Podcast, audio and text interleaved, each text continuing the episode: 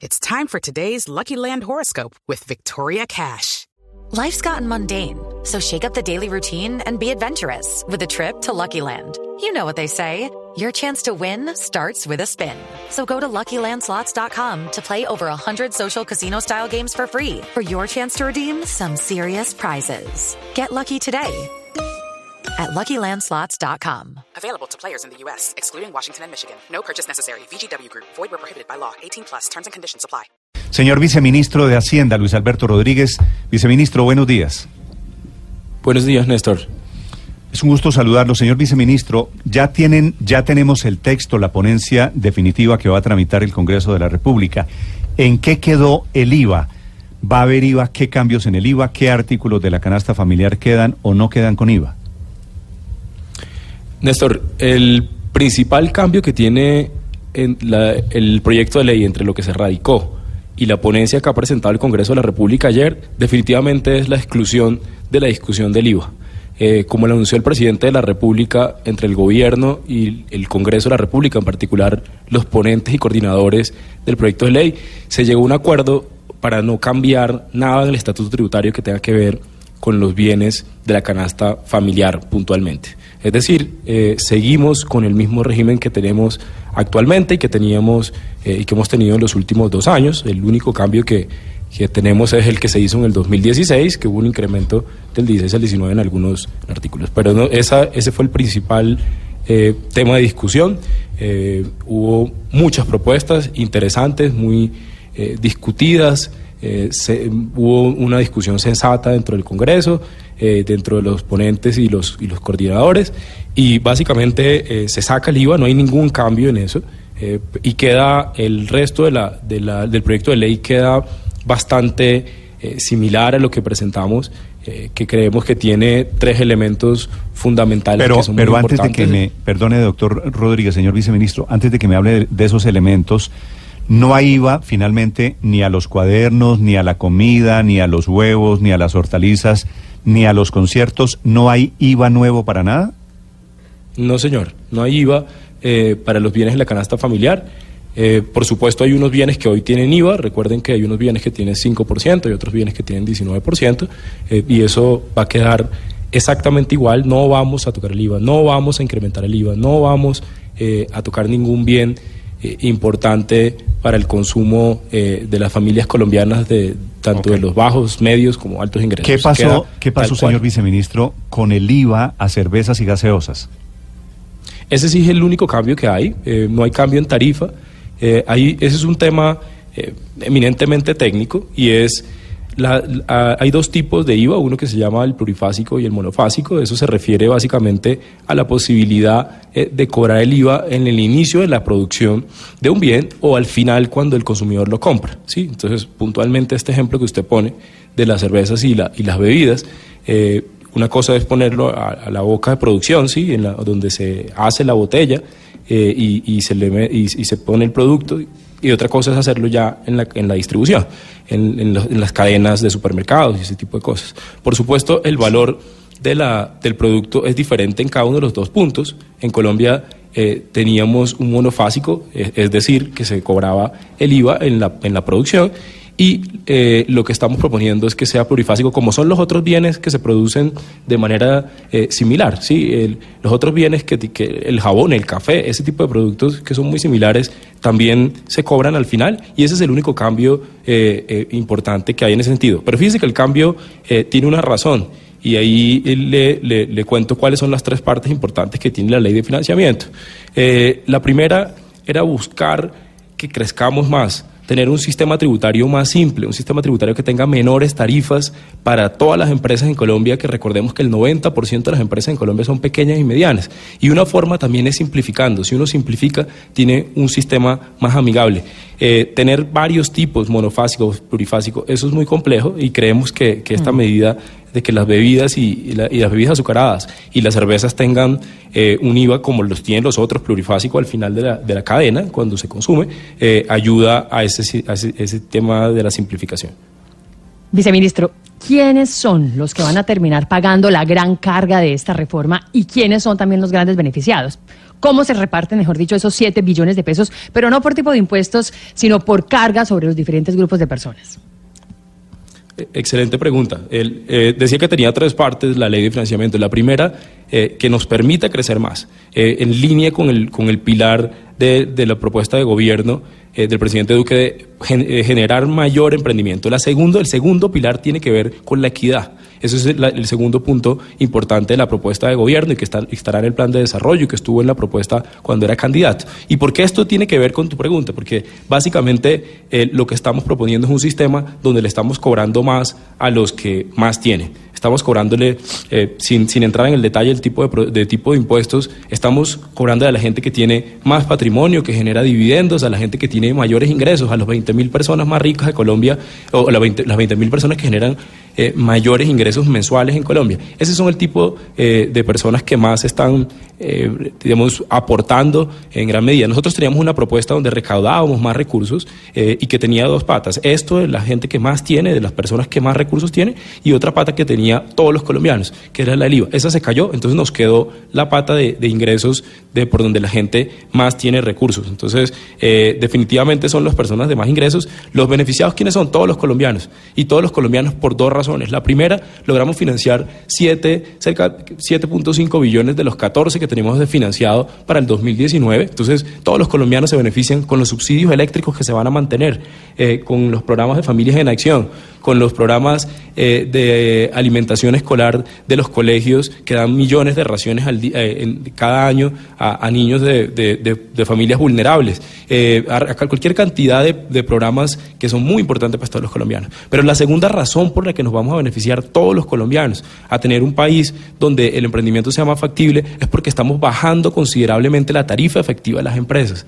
estamos bajando la, la tarifa que no solo nominal, sino por ejemplo impuestos como el, como el IVA en, en, los bienes de capital, que eso va desde la señora que tiene una máquina de coser y que paga hoy un IVA porque eso es un bien importado, hasta eh, grandes eh, e, empresas que tienen cosas, por ejemplo, similares eh, a un tractor o, en el sector rural y que necesitan máquinas. Esas máquinas eran, tenían un IVA del 19%, a ese le estamos, ahí, en ese estábamos eliminándolo, o sea, que se permita ser descontable con respecto a la renta. Pero hay otro que es muy importante en ese segundo punto de disminución de la tarifa efectiva y es el régimen simple. Creamos un régimen, un régimen que, que es basado eh, y que de alguna manera sigue la discusión que se dio en Colombia en el gobierno anterior, que propuso un monotributo, que tenía un espíritu, eh, digamos, muy moderno, tenía un espíritu muy propositivo de hacer el, estatuto tributario más simple, sobre todo para las pequeñas empresas, pero tenía algunos ajustes de calibración, tenía unos montos muy pequeños. Con eso se van a beneficiar todos los colombianos. Ya, viceministro, hay algo que me llama la atención y es un nuevo beneficio de auditoría que consiste en que quienes paguen un 30% más de impuestos que el año anterior, entonces compran la casi certidumbre de no ser auditados por la DIAN, ¿no? Que tiene entonces apenas una ventana de seis meses para auditarlos, cuando para el resto del mundo esa ventana es de tres años. Y en esos seis meses la DIAN no puede hacer nada, no cuenta ni con la gente ni con los recursos técnicos. ¿Esto no es una especie de caballo de Troya de los evasores de impuestos? No, no, definitivamente no. Eh, este es un mecanismo de normalización tributaria que es usado internacionalmente primero y que ha sido usado en Colombia. Eh, en Colombia eh, hemos tenido medidas muy similares y que, y que, y que, han, y que han, permitido aumentar recaudos. Fíjense que esto parte de dos cosas. La primera, de reconocer que hay muchos sectores, no, no, no, no solo hay que pensar en, en, los evasores, con quien le tenemos medidas muy precisas eh, en, en, el proyecto de ley para, para seguir eh, buscando quienes tienen esos recursos, que, que tienen eh, vehículos financieros extraños o tienen vehículos financieros y, jurídicos que no permiten ser auditados de manera correcta. Ahí hay muchas medidas puntuales en eso. Pero adicionalmente, esta medida de beneficio de auditoría que ha, que ha tenido, que ha tenido historia en Colombia, o sea, se ha usado en varias ocasiones, reconoce que la DIAN está en un proceso de transformación, está en un proceso de modernización. Nosotros, los congresistas, puntualmente, hicieron muchas propuestas. Mire, aquí siempre se discute cómo aumentar los impuestos, cómo, eh, cómo aumentar la base, pero muy poco se, se discute cómo ir detrás de la evasión. Y en ese sentido eh, estamos eh, absolutamente de acuerdo y que hay que tomar medidas puntuales como ese de los beneficios de auditoría, porque permite descongestionar el sistema para poder ir detrás de los que sí realmente eh, no están pagando. Una, una, queja de los colombianos, y es muy cierta, es siempre le cobran a los mismos, los que ya están eh, en el sistema, siempre le cobran a, a, los que ya declaran poquito, mucho, bastante, que siempre le cobran a los mismos, simplemente le incrementan a eso. Cuando uno da un beneficio de auditoría, está reconociendo que hay unos colombianos que se levantan todos los días y pagan impuestos y que de alguna manera eh, deben tener ese, sí. ese tipo de beneficio y concentrarnos ventana, en los que no pagan. La ventana, señor viceministro, es a quienes paguen 30% más año contra año.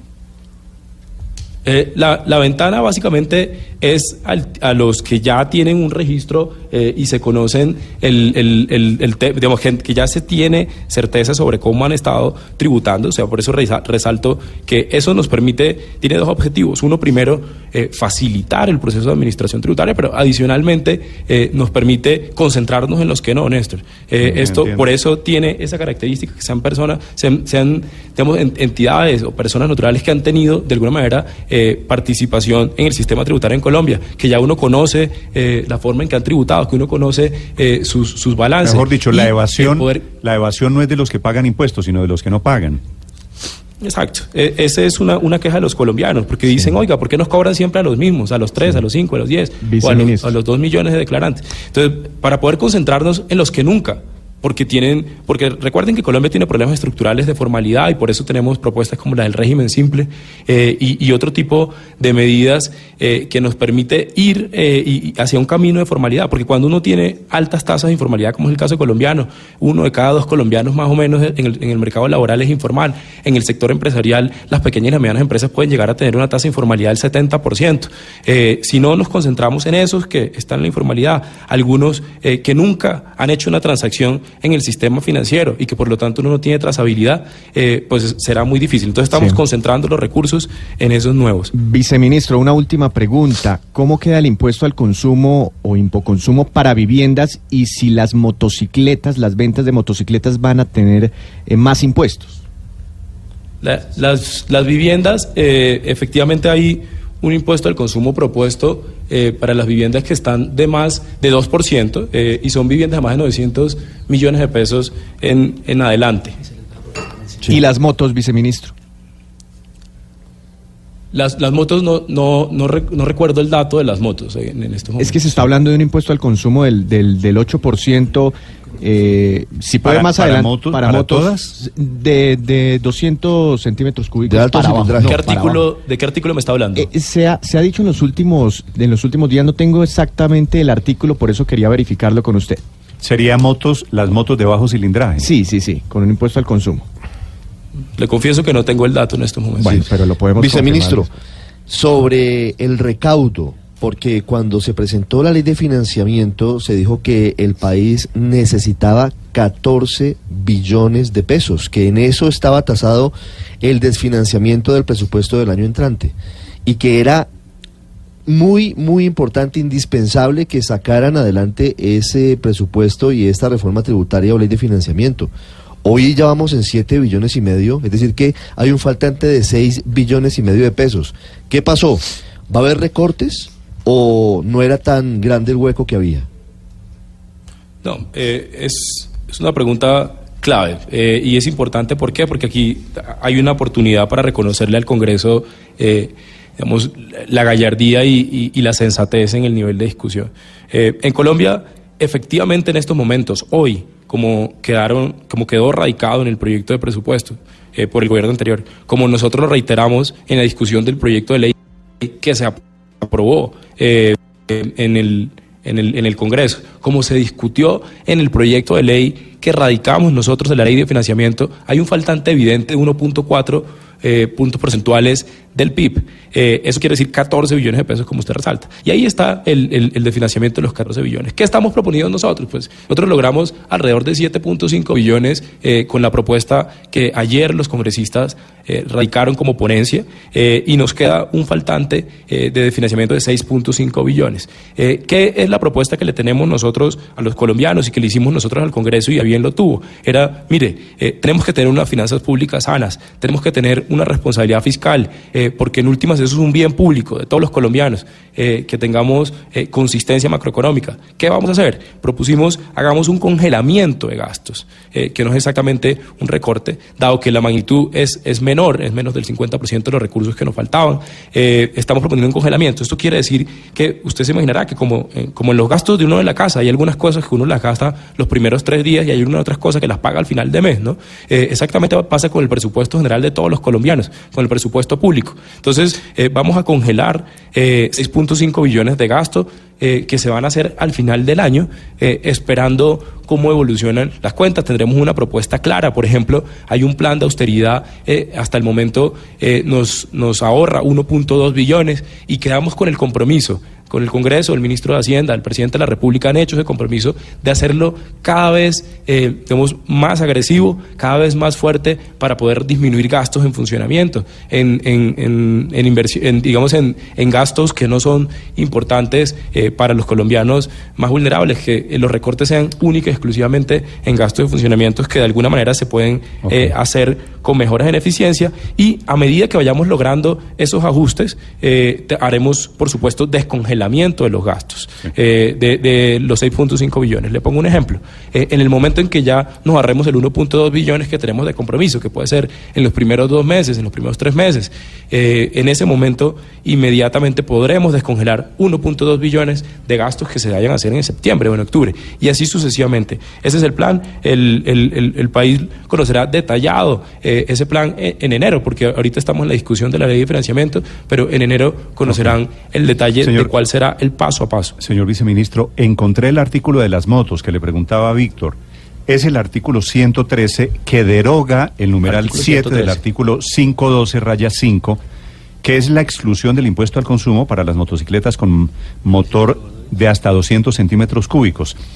De manera que esto lo que quiere decir es todas las motocicletas en Colombia quedarían grabadas. Exacto. Esto hace parte, ya, ya lo recordé, eh, Néstor, muchísimas gracias por, por, la presión del artículo 103. Esto lo que está haciendo es efectivamente eh, simplificar el, el, sistema, eh, volverlo más homogéneo, porque, eh, digamos, no, no, había una razón para que unas tuvieran el impuesto al consumo y otras no. como esto tiene la misma aproximación del, del, de la discusión que teníamos de, de bebidas y, de cervezas, creemos que ese tipo de, de, pero pero, pero, viceministro, no entiendo una cosa. El impuesto al consumo es un impuesto básicamente a bienes de lujo.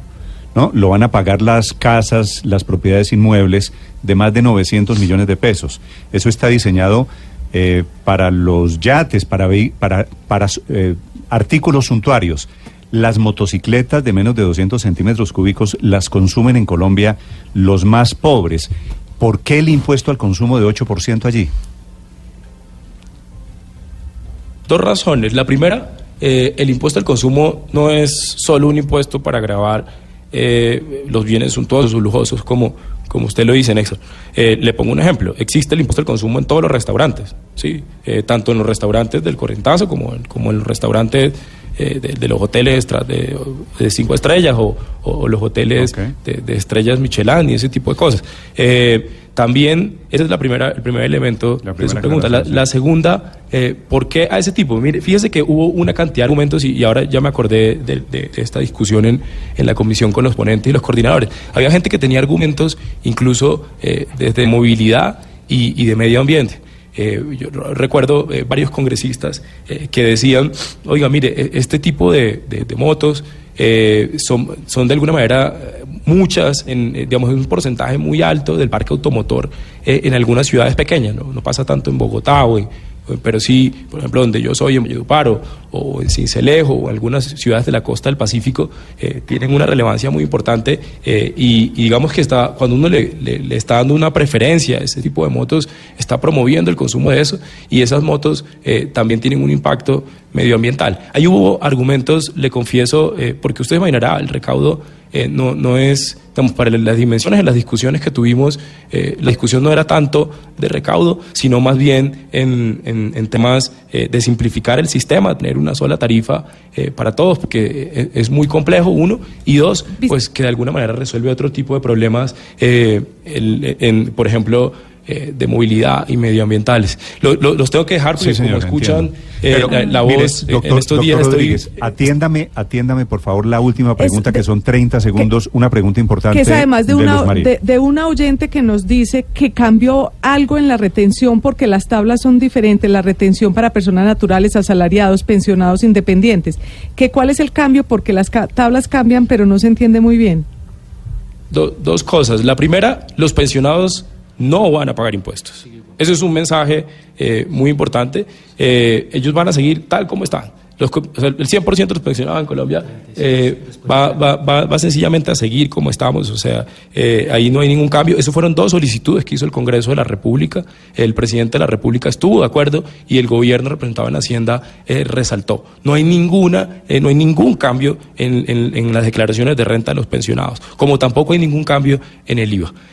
Los, los ingresos nos vienen por otro lado y por eso no recaudamos todos los recursos que inicialmente habíamos propuesto, porque eso era alguna de las propuestas del Eh, en cuanto a los cambios que hay en la tabla de la, de la retención, eh, eso obedece a que, recuerden que una, una, una cosa que fue muy bienvenida por, por los congresistas y, y- y- y por los colombianos en general, yo creo, eh, tiene que ver con la simplificación de las declaraciones de renta en persona. Recuerde que en, Colombia teníamos un sinnúmero de cédulas, eh, la cédula de, de ingresos laborales, de no laborales, de pensionales, de, y, nosotros propusimos una unificación en ese sentido eh, para simplificar el, el sistema y pusimos una de la tabla. Claramente la, la tabla en ese sentido, antes teníamos cinco tablas, ahora estamos teniendo una sola tabla y ese es el, el cambio. Señor viceministro. Muchísimas gracias por la... A por la- usted, señor viceministro, la gracias.